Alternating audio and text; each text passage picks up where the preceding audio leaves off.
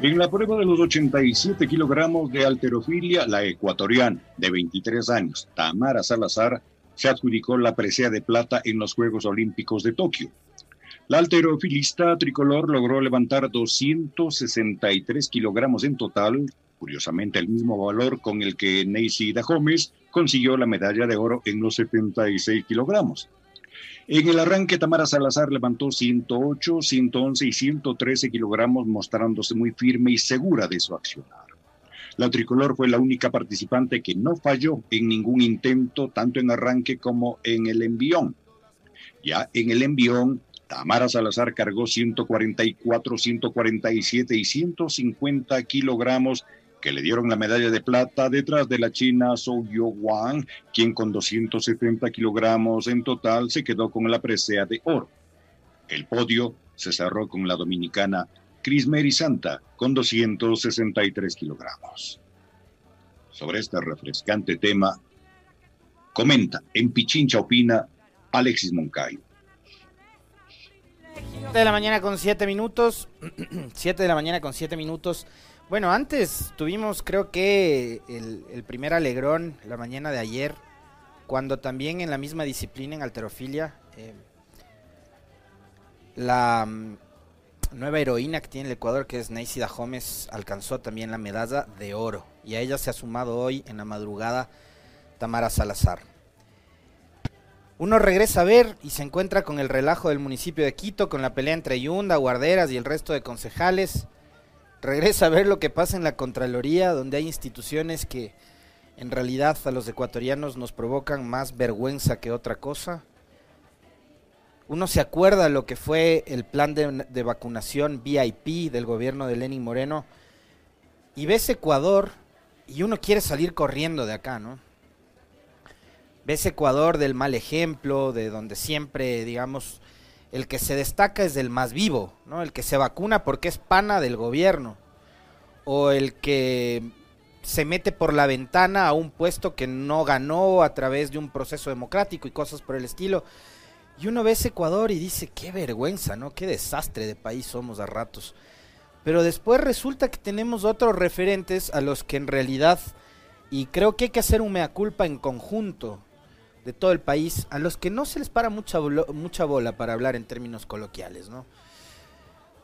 Y ahí están, pues, ahí está una Neisida Holmes, que es además eh, una persona con una historia de vida impresionante, hija de padres colombianos refugiados que salieron huyendo de su país por la guerra interna que se vivía, que se quedaron en el Ecuador, y ahí uno se pone a preguntar, eh, digamos, ¿Qué pasaría si es que personas como Neis y sus padres, producto de la presión, de la xenofobia que, que provocan ciertos, ciertos personajes en este país, que a los extranjeros, a los migrantes, a los refugiados les dicen, ándate a tu país? ¿Qué, hubiese pasado si, si Neis y sus padres o sus padres se regresaban a Colombia? No, no hubiéramos tenido, por ejemplo, hoy una campeona olímpica. Eh, es una historia de superación además, es una historia de superación personal porque ha soportado la pérdida de su madre y de su hermano hace poco. Tengo entendido que su padre la abandonó siendo ella muy joven y una familia numerosa, ¿no? Con, con me parece que siete hijos o algo por el estilo. Y ahí están las, las historias de superación lo de ayer de, de creo que a muchos de ustedes, a muchos de nosotros, nos, eh, nos erizó la piel, nos erizó la piel, verle a ella. Además, yo le soy sincero, eh, veo a Nancy, he visto el video unas, unas cuatro o cinco veces por lo menos. Eh, las cuatro o cinco veces me provocan la misma sensación que en la primera. Es una, es una emoción impresionante, es como cuando eh, Jefferson Pérez cruzó la meta o como cuando Carapaz cruzó la meta. Y iba a decir como cuando la liga alzó la Copa Libertadores, pero no quiero que me den palo, así que mejor me callo. Si no, Carlitos, mejor me callo. Eh, pero es una emoción, es una emoción eh, impresionante. Para uno, ¿no? Que está totalmente lejos, no quiero ni imaginarme lo que sentirá Neisy y ese gesto que ella tuvo, ¿no? Ese grito, eh, la forma en la que suelta la pesa y después cómo toca la pesa, ¿no? Esa pesa que hoy les llevó a, alcanzar el, oro olímpico. Yo estoy, em, estoy realmente conmovido por las historias de vida de estos deportistas. De verdad, porque lo de Richard Carapaz, lo que fue Jefferson Pérez en su momento, eh, y a mí en lo personal me encantó el diálogo que tuvimos el, viernes con, con Jefferson.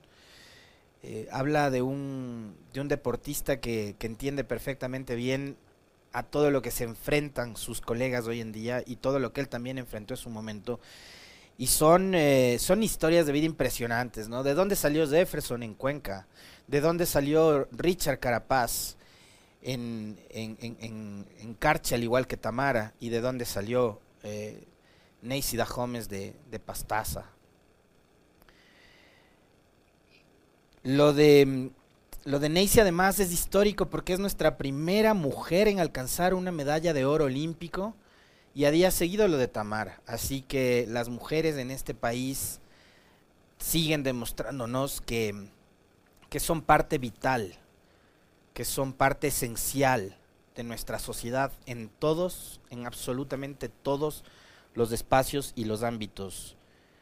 Em, yo tengo una hija mujer y ojalá algún día ella vea en Neis y en Tamara sus referentes. Y creo que los ecuatorianos tenemos que empezar a voltear también a ver a esos referentes, a esos que sí nos hacen sentir orgullosos. Por eso yo les mencionaba los episodios vergonzosos que estamos viviendo los quiteños y los ecuatorianos con eh, escándalos que no nos conducen absolutamente a nada y que más bien nos tienen estancados y nos tienen bloqueados, nos tienen con una ciudad que no sale del relajo. Y mientras tanto vemos a estos deportistas que mm, nos dan alegrones, ¿no? Que finalmente el triunfo es de ellos. El triunfo es de ellos, pero eh, es, algo muy particular, es algo muy personal. Es el esfuerzo y el sacrificio de Neisy, es el esfuerzo y el sacrificio de Tamara.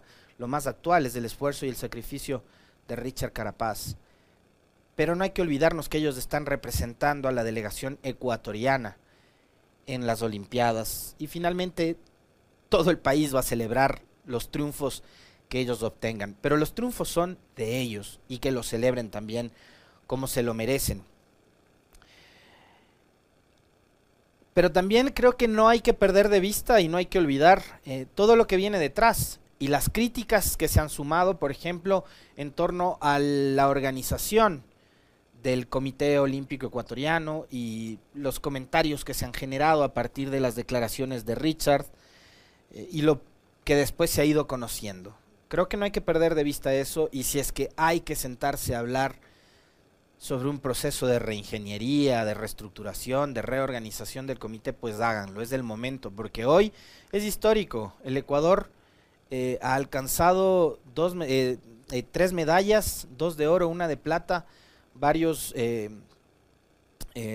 diplomas olímpicos y esto es histórico. Tokio ha pasado la historia para el Ecuador, Tokio es inolvidable para el deporte ecuatoriano, Tokio es inolvidable para estos deportistas ecuatorianos que, que hoy eh, están dándonos estas alegrías, ¿no? Y, atrás yo, yo quiero también este, hacerme eco de las palabras de Tamara Hidrogo que nos está escuchando y le mando un abrazo. Eh, creo que hay que reconocer a todos quienes se quedaron en el camino, pero que fueron fueron abriendo esos surcos, ¿no? Ahí está Alexandre Escobar, o eh, Nieves, ¿no? En el, en el caso de, la alterofilia, las dos deportistas que, que marcaron, marcaron hitos y que, insisto una vez más, fueron abriendo surcos, fueron abriendo caminos para que hoy tengamos a una, a una Tamara y a una Neisy. Eso es espectacular, es hermoso, es la cosecha también eh, como me dicen, de, de, lo que se ha ido sembrando en, en, tantos años. Algún desubicado decía, díganme cuáles son los logros de los centros de alto rendimiento que se levantaron en el gobierno de Correa. Ahí tienen, ¿no?